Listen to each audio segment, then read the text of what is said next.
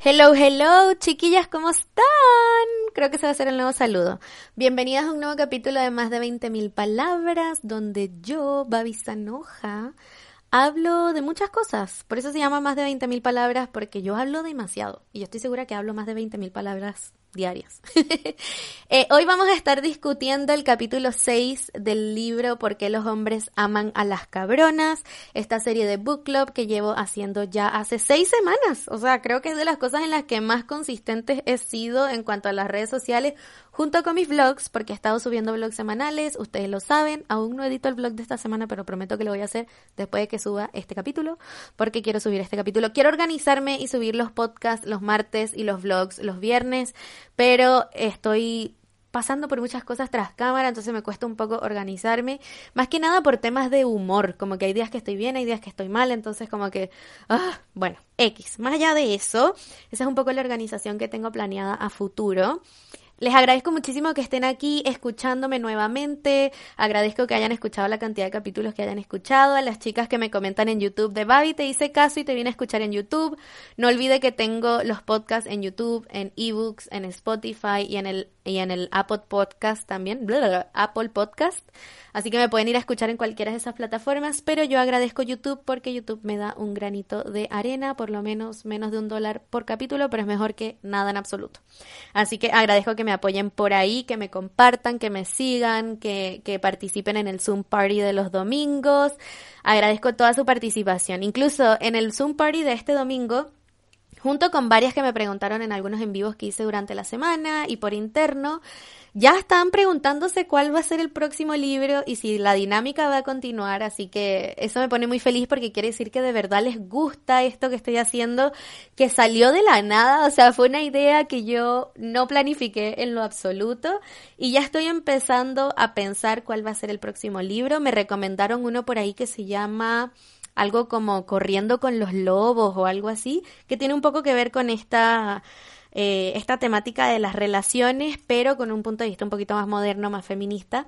Pero hay otro que yo ya tenía, que ya les había comentado a mis redes sociales, que se llama El juego del deseo por Shan Budram, o sea, The Game of Desire por Shan Budram, que ella es una sexóloga que yo sigo hace años y es mi máxima inspiración. Yo la amo, la adoro y lo único que quiero ser es alguien como ella. Em, este libro eh, es muy bueno, yo no lo terminé porque lo empecé a leer cuando empecé mi tesis y tiene muchísimas actividades en los primeros tres capítulos de introspección. Eh, actividades para saber cuál es tu tipo de apego, cuál es el tipo, tu, tu sexualidad, o sea, dónde en el espectro estás tú en la sexualidad, porque la sexualidad no es nada más homosexual o heterosexual, o sea, hay un espectro entre medio gigante.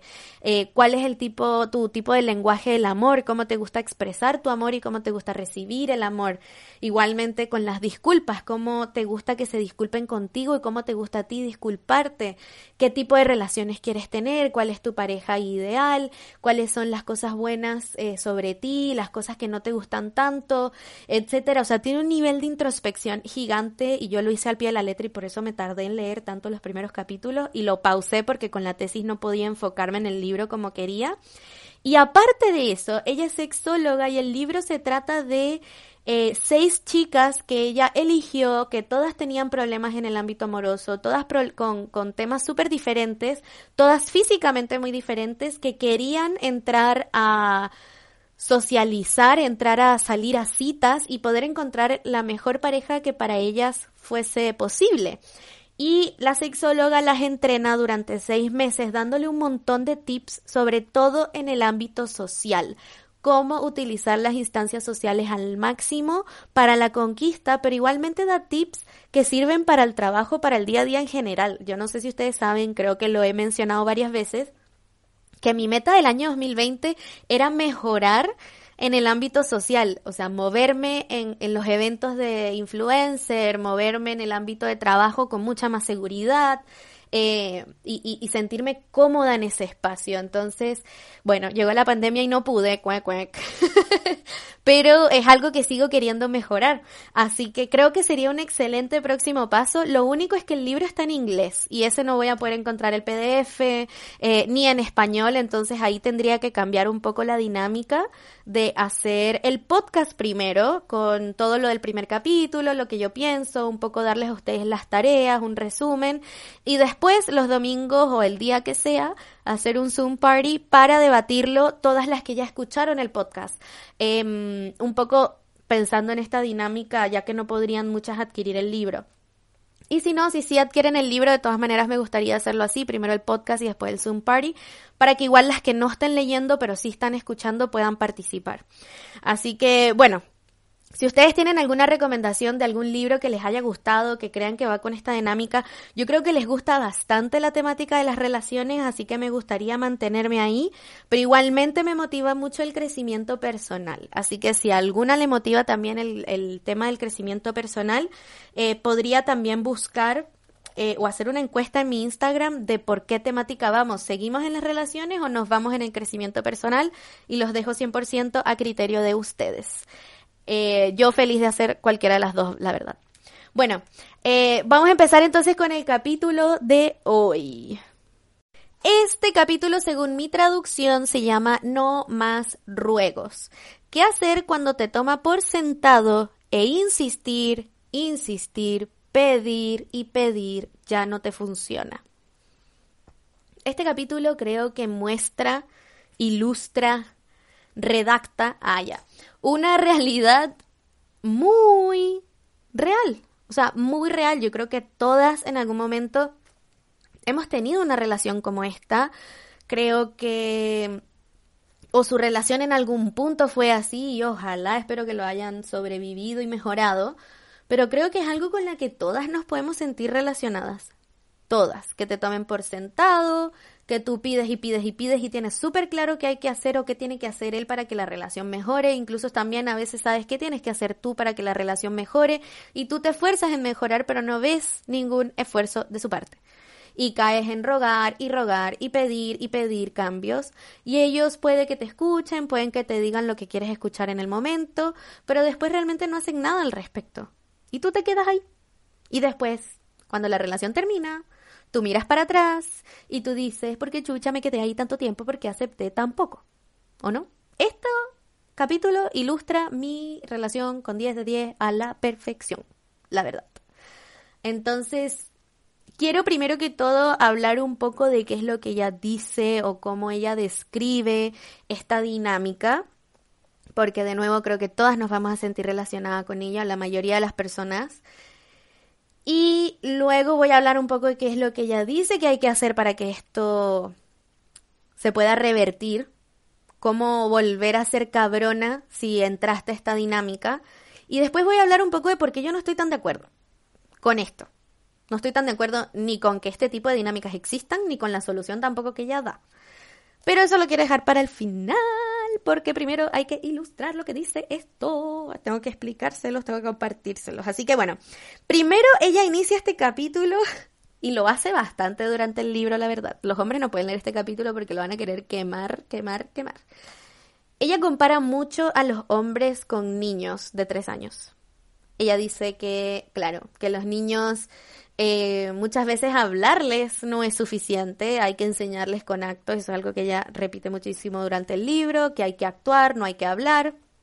Y cuando ella compara un poco a, estos hombres que te dan por sentado con niños de tres años, desde el ego, como en los capítulos que vimos anteriores, y ahora con esto de que alguien que no quiere cambiar, no te escucha, no te hace caso, me recuerda a esa típica como frase que a veces puedes haber escuchado alguna mamá, como que cuando el niño está haciendo toda una pataleta y te dice no le hagas caso, no lo mires, no lo pesques, no le hables, no hagas caso, ignóralo.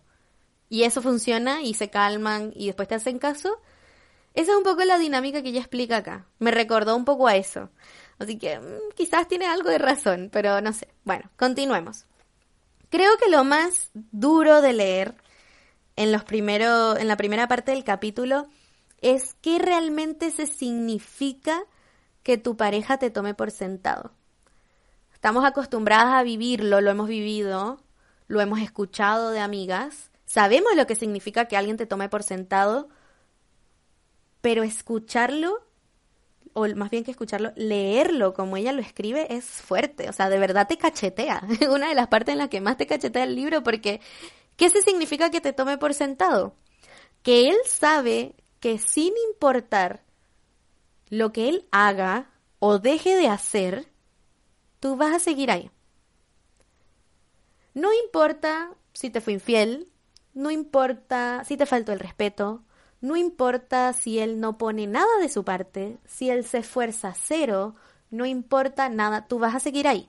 Vas a seguir ahí rogándole, insistiéndole, pidiéndole, pidiéndole, pidiéndole, pero vas a seguir ahí. Que desde este lado uno como la mujer, uno se siente bastante ridícula teniendo que caer en eso. Yo me siento así después de mi relación con 10 de 10. Yo dije, nunca más voy a caer en, en rogar o pedir o insistir por lo mínimo. Siento que caer en hacer eso es tener toda la cara de payasa. Como, weón, ¿qué estás aceptando? ¿Qué es lo mínimo para mí? Honestidad, compromiso, fidelidad, comunicación, esfuerzo. Porque sin esas cosas no hay relación. Si no nos comunicamos, no hay relación. Si no nos dedicamos tiempo, no hay relación. Si no somos honestos, no hay relación. Si no hay compromiso, no hay relación. Y si no hay fidelidad, no hay relación. Y si yo tengo que rogar, pedir, insistir por algunas de esas cosas, es que ya no lo voy a hacer. Voy a agarrar mis cosas y me voy a ir. El hecho de que yo te tenga que decir, respétame, comunícate, séme fiel, comprométete, esfuérzate, háblame, qué chucha. ¿Qué estoy hablando con un niño de cinco años? Esto de decidir estar en una relación fue algo mutuo. No puedo caer yo en hacer toda la pega de la relación, ser la que está pendiente de cuándo nos vemos, cuándo no nos vemos, la que llama, la que busca, la que propone, la que, la que se esfuerza, la que se comunica, la que, es la que tiene inteligencia emocional, la que es capaz de hablar con sinceridad, con, con madurez, y tú no aportas nada. No aportas nada, porque tampoco me aportas motivación, no me aportas apoyo, no me aportas una mierda. Más que comodidad de que tengo a alguien ahí con quien hablar o qué sé yo, cuando yo quiero, pero, o sea, a ver. O sea, yo, yo digo que, que uno cae en ser ridícula porque yo me sentí muy ridícula con 10 de 10. Cuando yo me di cuenta, bueno, ¿cómo puedo estar yo rogando lo mínimo? Siento que caí muy bajo por lo mismo, siento que caí muy bajo y dije nunca más Nunca más voy a caer en esto. Nunca más, de verdad. Si voy a querer que la relación mejore y que mejoren otras cosas, en cosas mejorables, pero en lo mínimo yo no puedo andar a estar rogando, de verdad. Así que es súper fuerte porque ella aquí dice, imagínate que cuando él te pide pololeo, él te dice así tal cual con palabras.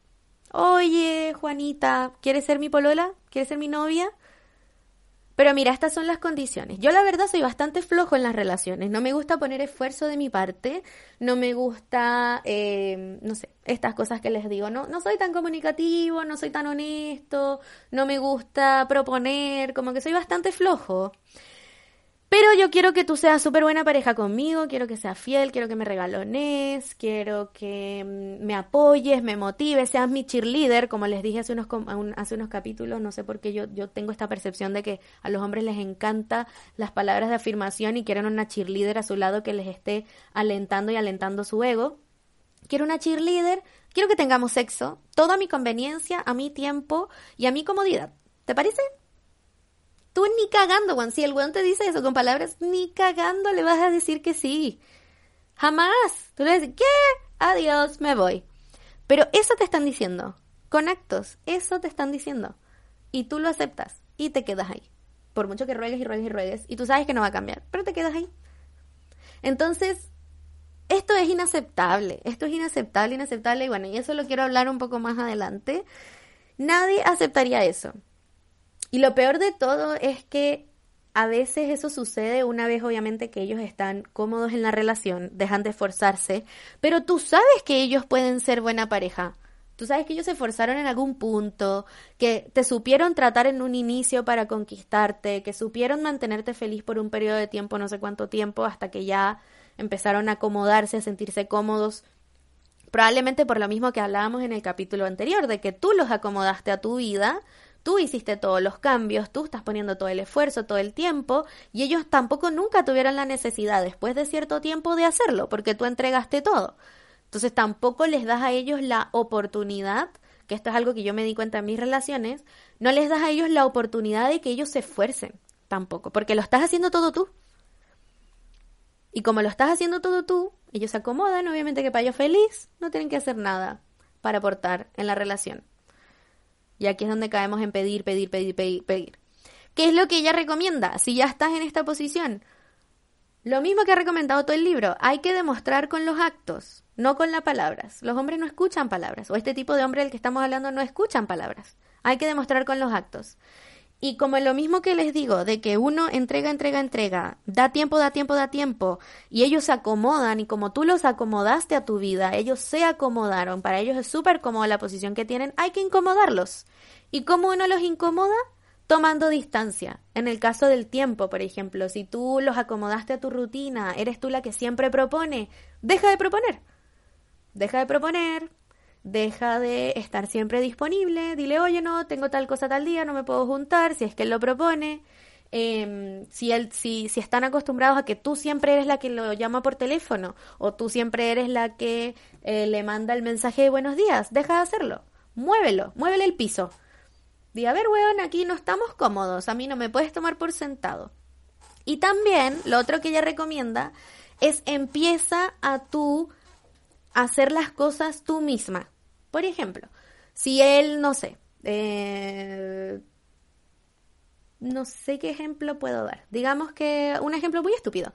Si él siempre te ayudaba a sacar la basura y dejó de hacerlo, no rogarle saca la basura, saca la basura, saca la basura, hazlo tú. Para que él vea que tú no dependes de él para sacar la basura. Esto es un ejemplo súper estúpido, lo siento que este sea el ejemplo que se me haya ocurrido. Pero es lo que quiero, el, el punto que quiero decirles es que si ellos ven que tú no dependes de ellos para hacer las cosas, les va a mover el piso y van a tener que tomar acción. O se van a por último dar cuenta, bueno, ya no me está pidiendo que haga lo que siempre me ha dicho que haga. ¿Qué está pasando aquí? Me está moviendo el piso esto, como que algo hice mal. O no estoy prestando atención. O está enojada, o qué sé yo, esto y lo otro, ¿no? Hay que... Mm, esto yo sí encuentro que es un poquito como jugar un juego yo estoy súper en contra de jugar juegos psicológicos, la verdad. Lo detesto. Yo soy súper franca, yo soy súper honesta, me gusta conversar las cosas, esto no me gusta, esto me gusta, cambiémoslo, hagámoslo así, lo vamos a hacer. Planificado, plan A, plan B, plan C, plan D, porque soy Virgo, ¿ok? Entonces, estos jueguitos mentales, ay, a mí no me gustan. Menos en una relación estable. Yo prefiero, incluso en la conquista, ser súper honesta. Bueno, me gusta, sí, tú a mí me gustas también, ok, salgamos, intentemos a ver qué onda. casi que como un trámite. Por eso es que yo necesito este libro, porque sobre todo en la conquista, ese tipo de approach, ese tipo de, de, forma de ser, no me juega tanto a favor, la verdad. Creo que, que espanta un poco también. Bueno, pero me fui un poco del hilo. Aquí e, es, de nuevo, otra de las formas que heavy en la que, en cómo ella ilustra lo que significa que te tomen por sentado es que si te toma por sentado quiere decir que él cree que su mera existencia, su mera presencia en la relación es lo que tiene que aportar. Es lo justo, suficiente y necesario para que tú te mantengas en la relación, su presencia. Aquí es cuando uno termina aceptando lo mínimo. Aquí es cuando uno le bajó un montón la vara a la relación. Porque ya estás aceptando, no es que tú digas, ok, mira, mi pololo, aparte de ser, no sé, guapo físicamente, me hace reír, me apoya, me quiere, me acompaña, se esfuerza, me invita, me trae, me hace esto, me hace lo otro. Eh, no sé, es comunicativo, es honesto, es esforzado. No, ahora simplemente es, ah, sí, mi pololo. Eso es todo. Mi acompañante. Y creo que aquí también es donde uno termina quedándose en las relaciones más por comodidad, ambos lados, que por realmente querer estar ahí.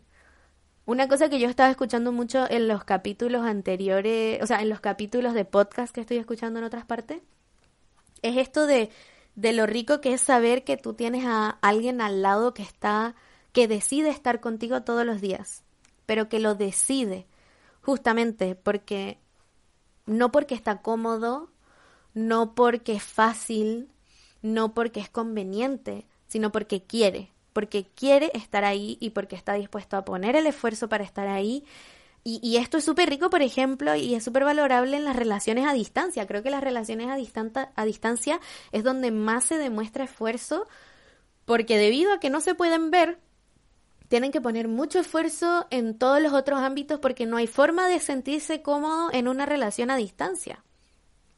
Bueno, creo que sí debe haber, pero no se me ocurre en este momento. Creo que es mucho más fácil llegar a ese punto de comodidad en una relación, obviamente en persona, que a distancia. Así que no podemos aceptar nada más que su presencia y su simple título de persona que es mi pareja sea suficiente, porque para eso mejor estar sola. Entonces, lo que sucede cuando pedimos y pedimos y pedimos es que da la impresión de que tú vas a estar ahí esperando a que él cambie infinitamente por siempre. Amén. Como si estuviesen casados, ni la gente casada. Por algo la gente se divorcia. Porque tú llega un punto en que tú dices, no puedo seguir esperando a que cambies, se acabó. Entonces, eso también se trata de que te tomen por sentado. Que sabe que tú vas a estar ahí independiente de cuánto pidas, de cuánto pidas, de cuánto pidas, y vas a estar ahí esperando a que él infinitamente cambie, cambie, cambie nunca cambia. ¿Y quién es esa persona en la vida de ustedes? ¿Quién es esa persona que va a estar ahí para ustedes siempre, independiente de lo bueno, de lo malo, de los errores que cometan? Su familia. Su mamá, su papá, probablemente, si han sido buenos padres o si tienen otra figura materna, paterna o familiar. Esas son las personas que van a estar ahí siempre, idealmente, para nosotros, ¿no? Entonces, ¿qué sucede cuando tú haces lo mismo con tu pareja? Cuando tú aceptas todo, perdonas todo, sin importar nada, y sigues ahí. Entonces aquí es donde ella en el libro empieza a comentar que ahí es donde empezamos a tomar nosotras un rol al, a, un rol real, la verdad, y un rol también que ellos lo perciben de esta manera con ellos, de mamá. Y no de pareja, sino de mamá. La mamá que le soluciona, la mamá que le dice, amor, las, los calcetines, no arreglaste la cama, no sé qué, esos roles de mamá, de pedir, que yo también he caído en eso. Y ya dejas de ser polola, dejas de ser pareja y pasas a ser mamá. Y aquí lo otro que fue súper fuerte de leer, la verdad, es que em, un poco las reacciones que ellos tienen. Ella aquí en el libro explica, yo ni siquiera lo quise terminar de leer porque fue muy fuerte, no quise, la verdad, no, no me dieron ganas de terminar de leer los recuadros que ella tiene dos recuadros donde ella dice cómo culpar al otro, o sea, cómo cambiar la culpa, o sea, cómo cambiar quién es el culpable, lo siento, es que estoy traduciendo. Y ella aquí da ejemplos. Este libro tiene este como tono medio, medio irónico. Y ella aquí lo que dice punto por punto de cómo ellos reaccionan a cuando uno pide, pide, pide, pide, pide. ¿Saben qué es? Es manipulación. Es gaslighting.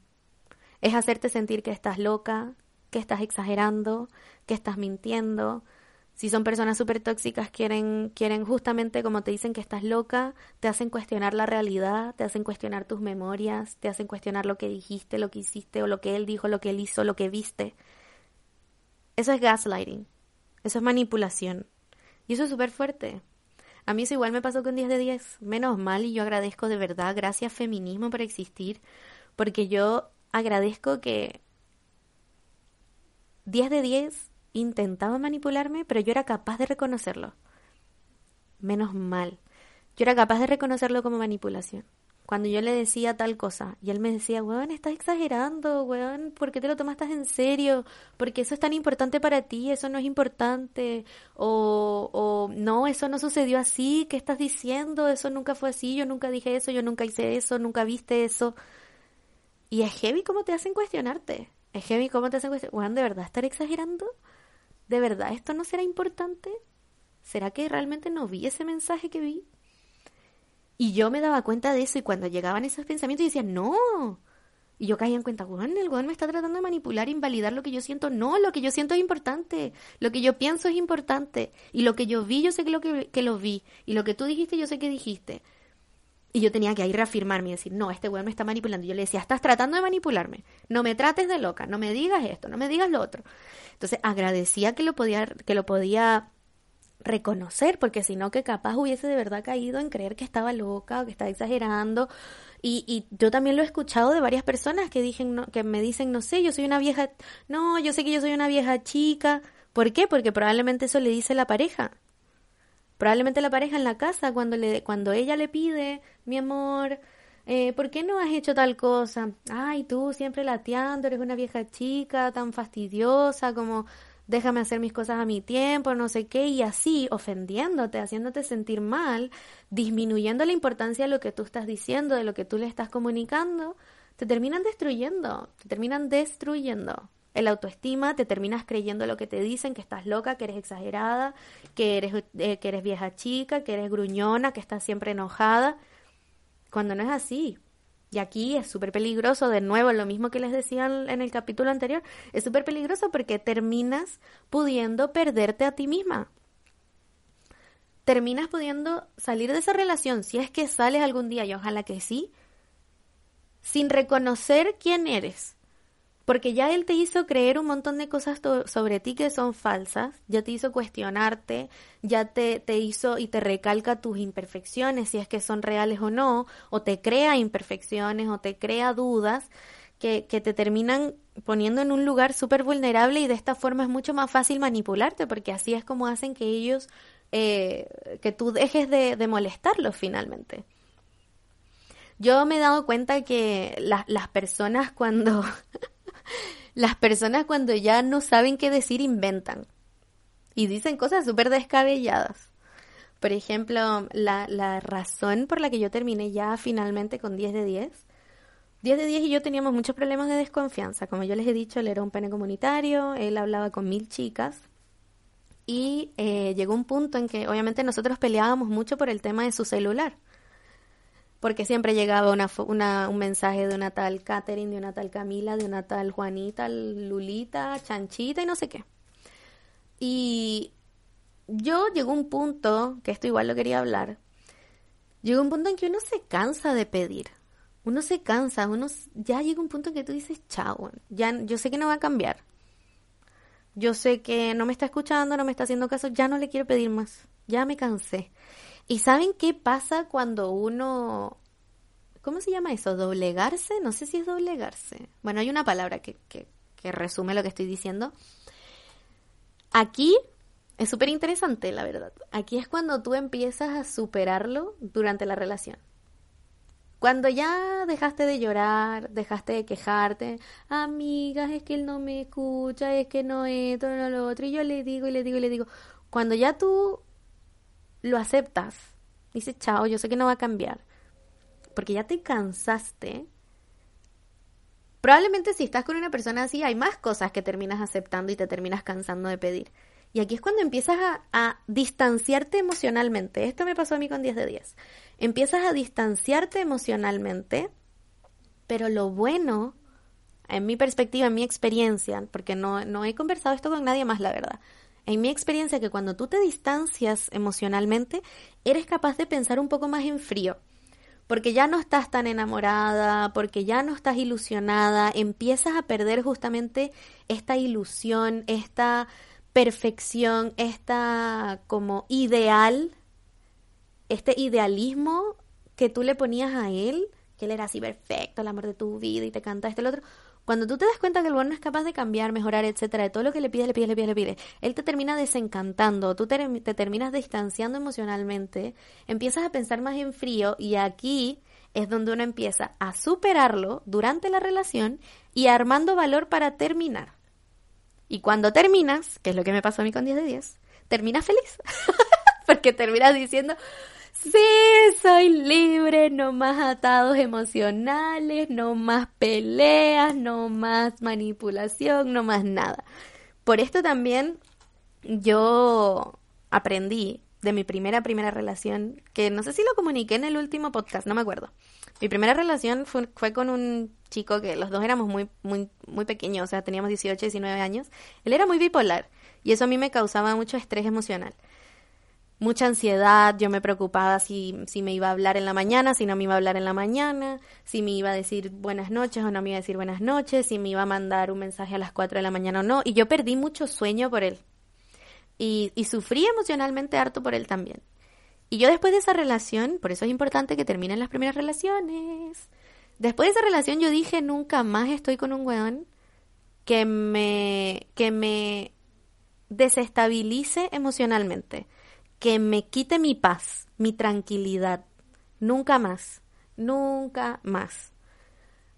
Y agradezco haber tenido esa, esa experiencia, porque fíjense que ahora que con 10 de 10, por mucho que acepté muchas cosas, pude darle fin en el momento en que me di cuenta que me estaba alterando mi paz, mi tranquilidad. Y dije, adiós, di las oportunidades que podía dar, dije lo que tenía que decir, actué como me, me pareció que era mejor actuar. Y llegó el punto en que dije, no puedo darte más oportunidades, voy a agarrar mi corona, mi dignidad y me voy. Y pude salir de ahí, a tiempo. Así que no podemos estar con gente que... que... Y por eso es súper importante, o sea, tener, tener límites, saber cuál es tu límite, saber identificar cuándo en una relación para ti o sea, cuando una relación te da la señal de que es hora de terminarla. En mi caso es este. Cuando yo ya estoy pensando en el día a día más, en la angustia que me causan las peleas, en la angustia que me causa o la ansiedad que me da saber que el buen me puede estar siendo infiel, o que me está manipulando, o que ya no me siento bien, que estoy teniendo más ansiedad y disgusto que cosas buenas. Cuando caigo en escribir la típica lista de cosas buenas versus cosas malas, yo ya sé, Juan termina. Yo ya lo sé, tengo que terminar. Ahora es cosa de ir armando la valentía de hacerlo porque yo sé que terminar no es fácil. Tener esa valentía no es fácil. Y eso es lo que empieza a pasar cuando uno pide, pide, pide, lo terminas aceptando el hecho de que él no va a cambiar, te terminas distanciando y esa relación igual se va a terminar porque él no va a cambiar. Así que, ¿qué es lo que ella recomienda? Ahora sí. ¿Qué es lo que ella recomienda? Vuelve a tratarlo como un amigo hay que tratar las relaciones, o sea, de pololo, amorosas, como amistades. Hay que tratar de ver a las relaciones de amorosas como amistades. A mí este tip me funciona muchísimo. Yo creo que les dije en el capítulo anterior que yo tengo una visión de las amistades que yo considero que es muy sana. Yo acepto a mis amigos como son, los escucho, los entiendo, trato de apoyarlos, trato de aconsejar, pero no me meto en, en, sus problemas, no les soluciono los problemas, no soy insistente en que cambien algo, eh, les respeto sus límites, o sea, siento que con las relaciones yo tengo un tipo de apego, un tipo de relación, o sea, con las relaciones amistosas, un tipo de relación muy sana. Entonces, para mí este consejo que ella da de ver a las parejas como amigos me ayuda mucho porque creo que me va a ayudar a saber mi límite un poco de hasta dónde puedo llegar, hasta dónde me compete hacer algo, ¿ven? Como hasta dónde me compete solucionarle sus problemas. O de verdad debería llegar hasta el consejo y la escucha y el apoyo, pero ya después las decisiones son de él. No le voy a venir yo a resolver la vida, no voy a venir yo a hacer cosas por él, o sea, las que le compete a él, lo que le compete a él, le compete a él. Yo respetaré sus decisiones. Un poco tomar esa, esa, esa visión con, con los pololeos también, con las parejas. Porque cuando uno pide, pide, pide, pide, pide, ruega, ruega, ruega, ruega, ruega, insiste, insiste, insiste, insiste, insiste, y sobre todo de varias cosas, ¿qué es lo que sucede? Que al final la, la, impresión, esto es lo que ella dice en el libro y creo que es muy real, la impresión que tú le das es que cada cosa que él hace a ti te afecta. Cada cosa que él hace o no hace. Sí, sí, o sea, en ejemplos pueden haber. Y eso no puede ser porque ustedes dos son individuos y hay cosas que pueden afectar la relación, pero que no te pueden afectar a ti como individuo. O sea, no puedes depender de él, como dije en algunos eh, capítulos anteriores, tu seguridad en ti misma no puede depender de él, tu trabajo no puede depender de él, tu, eh, eh, tu, tu, plata, tu economía no puede depender de él, em, tu, tu individualismo no puede depender de él. Hay cosas que no pueden depender de él y que no te pueden afectar. No me puedes acompañar, no sé, no me puedes acompañar a un carrete, no importa, voy sola. O invito a otra persona. Eh, ah, no quieres estar conmigo en este tiempo libre, no te preocupes, yo lo eh, ocupo haciendo otra cosa. O sea, mantener tu individualismo. Y mientras tú más mantengas tu individualismo, más se van a dar cuenta ellos de que ellos no te tienen ahí en la palma de sus manos. Si ellos no pueden hacer algo por ti, hazlo tú por ti. No estés rogando flores, no estés diciendo, eh, pucha, es que tú antes hacías esto por mí, ya no lo haces. ¿Saben por qué? Porque eso también es una forma de manipular. Y de nuevo también, por dignidad. O sea, yo también, yo también, eh, pucha, se me fue lo que iba a decir. Yo también he pensado que hay cosas que eso, que es muy triste pedir algo que no le nace al otro. Porque igual cuando lo hagas no te vas a sentir bien. Si tú le ruegas y le dices, ay, antes tú me regalabas flores y ya no me regalas flores. Y tú sabes que él no lo hace porque no le nace. O, pucha, antes sí me dedicabas tiempo, sí me hablabas y dejabas tus videojuegos de lado. Y ya no lo haces. El día que lo haga, tú sabes que lo está haciendo porque es forzado. Porque tú se lo pidiste, no porque le nace. Entonces es súper triste también tener que pedir algo que no le nace al otro. Igual cuando suceda no te, no te vas a sentir bien, porque sabe que lo está haciendo por obligación, no porque, no porque quiso. A mí me pasó esto con mi relación de dos años. A mí me gusta celebrar los aniversarios, me gusta celebrar los momentos como románticos de celebrar. Me gustaría celebrar el 14 de febrero. Nunca he tenido parejas que les guste. Y cuando yo celebraba incluso el aniversario con mi ex, era súper forzado. Era terrible, la verdad. Yo hasta me terminaba arrepintiendo, como, weón, no hubiese pedido ni una wea. Se sintió súper forzado, el regalo casi que me lo dio sin ninguna sonrisa, como que cero, cero, cero, cero entusiasmo de su parte porque yo fui súper insistente en que quería y él, no sé si es que no quería, pero no le nacía. Y al final era peor, en verdad. Mejor no pedir ni una weá. chao, no quiero leer Como que me acuerdo, me acuerdo de estas cosas y lo único que digo es, ay, no quiero tener una relación. ay, qué atroz. No, no, no, no, no. Pero, pero claro, ella lo que, volviendo, ella lo que recomienda es que tomes distancia, mantengas tu individualismo, no dependas de él para estas cosas que le pides, em, no seas insistente, no seas rogona. Incluso ella habla de jugar un poco con los celos. Los ejemplos que ella da son súper como estereotipo, pero, oye mi amor, ¿me puedes llevar mañana al trabajo? Hoy no, no puedo porque en verdad quiero dormir más rato, porque estoy muy cansada y no sé qué. Ah, no te preocupes, yo le pido a mi amigo no sé cuánto que me lleve. Ahí el buen va a salir corriendo a llevarte al trabajo. Y lo otro es también acariciar un poco su ego. Entonces, eh, no sé, lo mismo. Si él no puede reparar algo en la casa, eh, que le pidas al vecino y el vecino ahí por su ego de hombre él, él lo va a hacer. O si hace algo bueno que tú se lo refuerces y le digas como mi amor, me salvaste la vida por poder poner la en la lámpara que yo no podía. Así, ah, que yo no estoy de acuerdo con ninguna de las dos, la verdad, porque es súper tóxico. O sea, igual es una forma de manipulación un poco más indirecta utilizar los celos a tu favor. Y, eh, y yo no soy partidaria tampoco de andarle halagando a nadie el ego. Así que no soy partidaria de ninguna de las dos cosas que ella dice.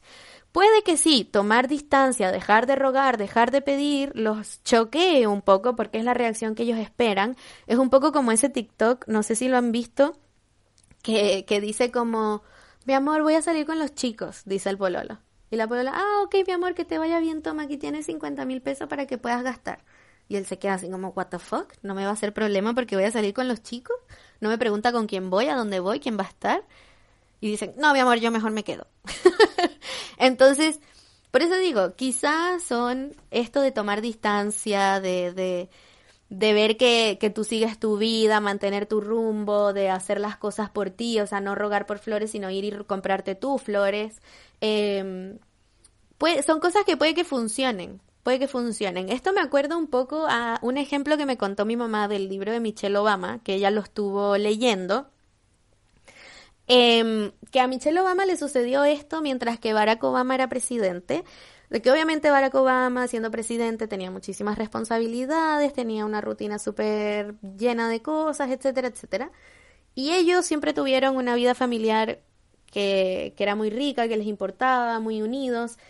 Y sobre todo en los primeros años, em, a Michelle le gustaba cenar con sus dos hijas. Y Obama no estaba llegando a tiempo a la cena. Ponte tú que eran las 7 de la tarde o 8 de la noche la cena. Y él siempre estaba llegando tarde. Y ellas se quedaban esperando para que él llegara para comer. Y Michelle le comunicaba, mi amor, necesito que llegues a tiempo porque las niñas tienen colegio temprano en la mañana al día siguiente, no podemos estar hasta las 9, 10 de la noche esperándote para cenar, por favor trata de llegar más temprano, no sé qué. Y Michelle vio que Barack no cambiaba su comportamiento. ¿Qué hizo? Dejó de esperarlo. Dijo, ok, ¿sabes qué, mi amor? Las niñas y yo vamos a, cenar a las 8 de la noche. Si tú puedes llegar o no puedes llegar a esa hora, es cosa tuya. Si no llegas, o sea, esto no sé si hay que decirlo, pero si no llega el weón, el weón va a comer solo. Y va a empezar a extrañar pasar tiempo con su familia y va a tener que él solito corregir su eh, actitud. O sea, no sé si su actitud, su, su corregir esto, llegar a tiempo. Y así lo empezó a hacer. Empezó a dar, a dejar tiempo en su agenda para llegar a tiempo para cenar con su familia. Entonces sí siento que son ejemplos que funcionan para estos casos obviamente más chicos. Yo relaciono estas cosas con las relaciones atroces que he tenido, entonces obviamente que me voy al extremo de que bueno, los hombres valen verga porque es la experiencia que yo he tenido, porque he escogido súper mal, bla, bla, bla. Pero quizás hay ejemplos como este que en ciertos momentos de la vida, ojalá no sea siempre, ojalá no sea con todo y ojalá no sea con lo mínimo, sino que sean cosas chicas que uno pueda aplicar este tipo de reacciones para que ellos corrijan su eh, comportamiento. Igualmente, de nuevo, creo que estas cosas también aplican, o podríamos ver si puede aplicar en, en otros ámbitos de la vida, en el trabajo, en, en, y son, creo que son aprendizajes que uno también puede tener. Por ejemplo, imagínense en el trabajo, no sé, eh, no sé, ponte tú que todos desayunen en la mañana, no va a estar toda la oficina esperándote a ti que siempre llegas tarde para desayunar, pues si te lo pierdes, lo perdiste. Así que creo que quizás son cosas que uno también puede aplicar en otras, en otros ámbitos, eh, de, de cómo lidiar a las personas, con las personas, cómo hacer que los demás te respeten, que tomen en serio tu palabra, no nada más en el ámbito de las relaciones amorosas. Este es otro punto súper interesante que quise tocar. Menos mal que estoy escuchando otros podcasts por otro lado porque me ayuda a unir bastantes cosas. Ella dice en un punto en el libro que expresar tus sentimientos a los hombres con palabras no funciona porque ellos no lidian con sus sentimientos de esta forma. Esto es uno de los efectos negativos que ha tenido el machismo en la crianza de los hombres que les han hecho creer que sus sentimientos no importan, que no pueden tener ningún sentimiento que no sea nada más la rabia y que mediante la rabia, el enojo, la fuerza es que ellos expresan su, su macho interior. Pero si lloran, pero si dicen heriste mis sentimientos, me sentí pasado a llevar, sentí que me faltaste el respeto, para ellos es difícil.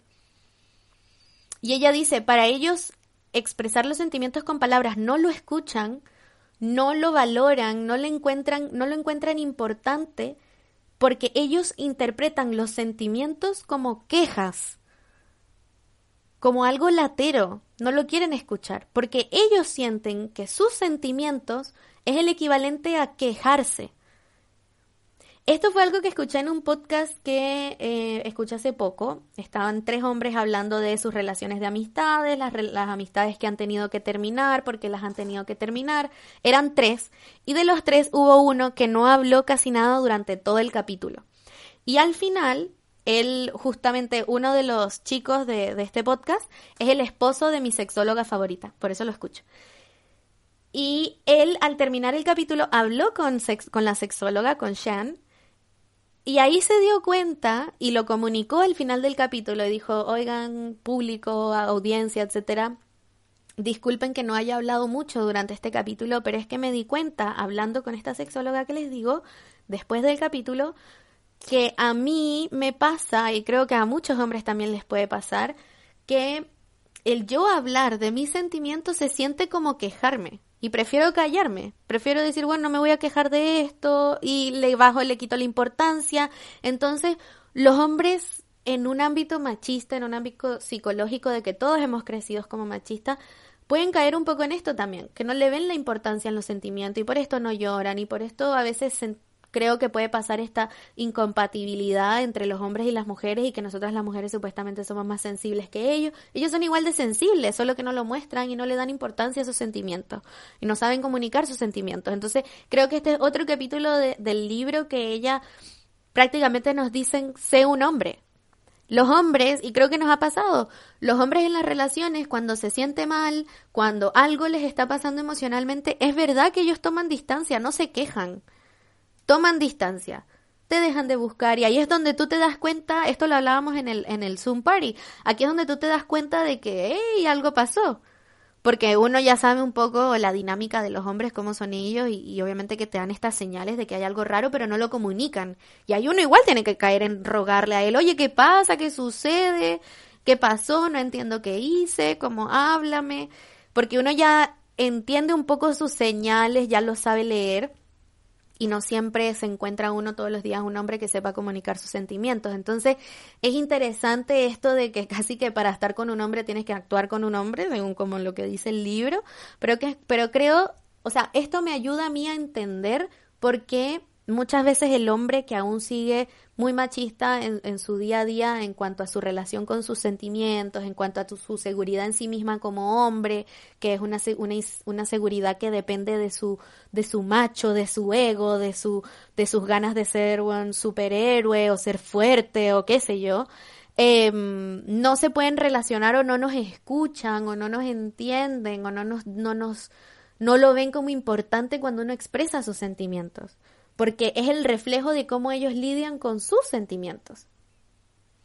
Entonces, ella termina el libro diciendo la, la, primera cosa en todo el libro que ella dice buena de los hombres, que es recuerda que los hombres son personas y que a nadie le gusta estar con alguien que te esté como lateando todos los días por algo, ¿no? Que es verdad, o sea, yo creo que si uno le da vuelta a la moneda y ponte tú en la posición de, si yo fuese hombre, y actuara como he actuado en mis relaciones anteriores eh, conmigo misma, ¿cómo me sentiría? Por esto yo me di cuenta de que yo no podía seguir siendo mamá de los hueones. Uno, porque era muy cansador para mí. Y dos, porque también dije, yo no querría estar con alguien que quiera meterse tanto en mi vida. No he estado con un hombre que se, o, o el pololo que tuve, no, nunca, nunca me dijo como, hey, back off, como, hey, toma tu distancia, estas son mis decisiones, por favor no te metas, agradezco tu apoyo, tus consejos, pero el resto me, me, me, es mi decisión, como que yo voy a tomar mi decisión y quiero que la respete. No he tenido una pareja que tenga esa seguridad en sí mismo y sea tan maravilloso porque esa wea me excitaría, que me diga como, eh, stop it, ¿cachai? Que yo creo que sería mi reacción. Si yo tuviese una pareja que quisiera casi que resolver las cosas por mí, yo no lo permitiría, yo no lo dejaría. Entonces ahí es bueno, a mí me gusta mucho en todos los ámbitos de la vida ponerme en la posición del otro, es decir, si el otro estuviese actuando de esta forma, me gustaría, ¿cómo me sentiría yo? Ok, ¿cómo debería de reaccionar entonces? Como a mí me gusta que reaccionaran. Entonces ahí un poco uno cae en este debate interno y aquí y ahí es donde creo que hay muchísimo, muchísimo crecimiento. Ahora, ¿por qué no estoy de acuerdo? ¿Por qué no estoy de acuerdo? Creo que sí me voy a llevar conmigo estos consejos, sí me voy a llevar conmigo esta, esto como que ella dice, sobre todo el ejemplo de Michelle Obama, creo que es un súper buen ejemplo, porque creo que sí puede funcionar a futuro. Pero esto no es lo aceptable. Esto no es lo aceptable. No lo es. O sea, creo que uno cuando uno tiene una relación amorosa, uno tiene que estar con una pareja que esté dispuesto a escucharte, a entenderte, a darte espacio, a respetar tus sentimientos, respetar tu punto de vista y tener conversaciones maduras y de adultos. Esa es la weá que este jueguito que ella dice de yo le ruego, le ruego, le ruego, él no responde, entonces lo que voy a hacer es alejarme. Eso es un jueguito súper inmaduro, eso es un jueguito súper inmaduro que también es súper desgastante que, que, tú estés en una relación donde tú no te sientes escuchada, donde tú no sientes que tus sentimientos están siendo valorados, donde tú no sientes que puedas tener un debate con tu pareja de mi amor, esto me pasa con tus actitudes, cuéntame por qué estás actuando así, o cómo podemos mejorar, o que él no sea capaz de decir, ok, sí, sabes que es verdad que, que no he estado poniendo mi esfuerzo, el mejor esfuerzo, el mayor esfuerzo por esta, esta razón, cómo podemos hacer, cómo nos comprometemos, lleguemos a una solución juntos, trabajemos juntos en esto, porque es trabajo en equipo, que es la reacción que uno tendría en todo otro ámbito. O sea, en el ámbito laboral uno habla las cosas, conversa, llega un punto medio, se mejora. Uno comunica su molestia, el otro dice por qué sí, por qué no, no sé qué, si llega un punto medio se mejora. En las amistades es lo mismo. En, la, en, en las relaciones de, de familia debería ser lo mismo. Entonces, ¿por qué en las relaciones amorosas uno va a andar con este jueguito mental de, ay, me voy a alejar para que el weón me pesque? No, po, qué feo. Yo no quiero estar en una relación así. Yo no quiero tener una pareja así. Así que por eso em, me quedo con esto, me quedo con lo bueno del capítulo que puede que haya ciertos momentos en la relación en el que uno tenga que moverle el piso, quizás hay un momento en la relación y sobre todo relaciones súper largas y dudaderas de mucho tiempo, muchos años, puede que llegue un punto en que se vuelva cómoda la cosa para el uno, para el otro y uno pueda tener este tipo de, de dinámicas o reacciones, pero no es, no es lo que yo quiero y no es lo que yo aceptaría tampoco. No lo aceptaría nunca más. Y creo que esto tiene que ver también con la madurez de las parejas que tenemos. Tenemos que tener mucho ojo con la madurez de las parejas que tenemos, de que yo creo que sobre todo los hombres en los 20 años no tienen esta madurez emocional todavía. Caen en decir excusas, caen en manipularte, porque saben que están mal, pero no saben qué decirte. No quieren enfrentarlo, no quieren comunicar sus sentimientos, no quieren trabajar en sí mismo. Creo que esto es clave. Un weón que no te escucha es porque o está negado a que no quiere aceptar sus falencias, sus errores, sus imperfecciones, y menos aún, no, menos aún quiere trabajar en mejorarlo. No quiere avanzar, no quiere crecer contigo, no quiere aceptar como justamente sus errores. Y eso es un tema de ego, eso es un tema de ego totalmente, y esto es en todo ámbito de la vida, yo creo. O sea, hay gente que no puede aceptar críticas constructivas, que no puede escuchar a alguien que me diga me estás hiriendo o esto que hiciste me molestó, porfa intenta cambiarlo o cuéntame tu lado. O sea, la gente no está mucho, y creo que a mi edad menos. Muy pocas personas de mi edad están en una posición con una inteligencia emocional, con una madurez de tener este tipo de conversaciones que sí son difíciles, pero son necesarias. Y más que solamente tener las conversaciones, realmente mejorar, realmente crecer, o sea, y creo que estas son las cosas que uno tiene que ver en la conquista, uno tiene que estar pendiente en la conquista, cuando uno está saliendo con alguien.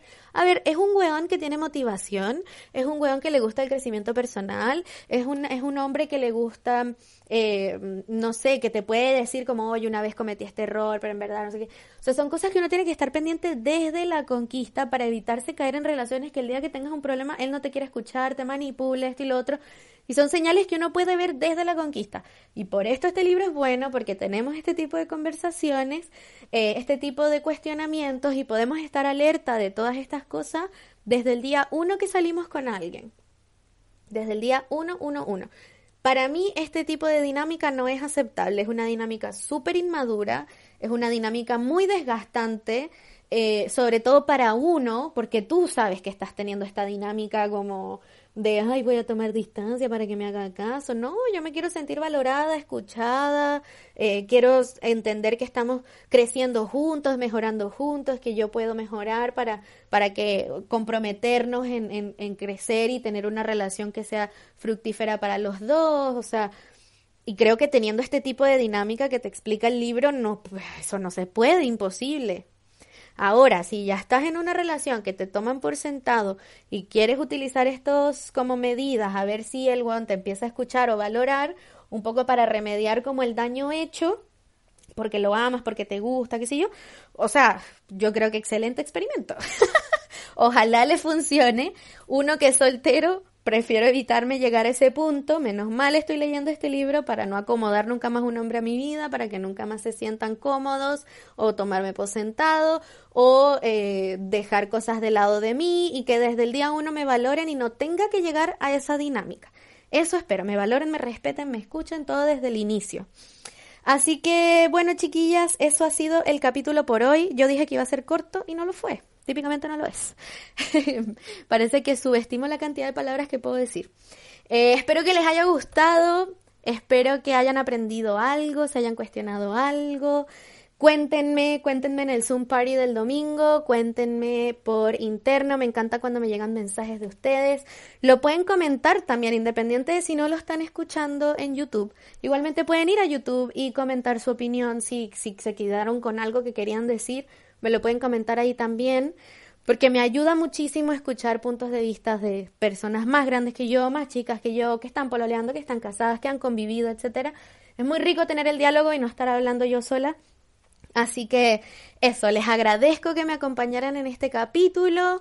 Eh, me gustó bastante por lo mismo de que me doy cuenta que cada día soy más madura. Ah, ya. Eh, pero tengo, estoy creciendo en mi madurez emocional en el ámbito de las relaciones. En este momento no quiero una relación, eso es gigante para mí. No estoy pescando los hueones de Tinder, no estoy pescando los hueones de Bumble, incluso las borré. Em, así que amigas, estoy creciendo, qué tan orgullosa de estando en mí, yo estoy muy orgullosa. así que eso, nos quedan pocos capítulos. Este, vamos por el capítulo 7 la próxima semana y después de eso quedan como 4 o cinco más porque creo que son once.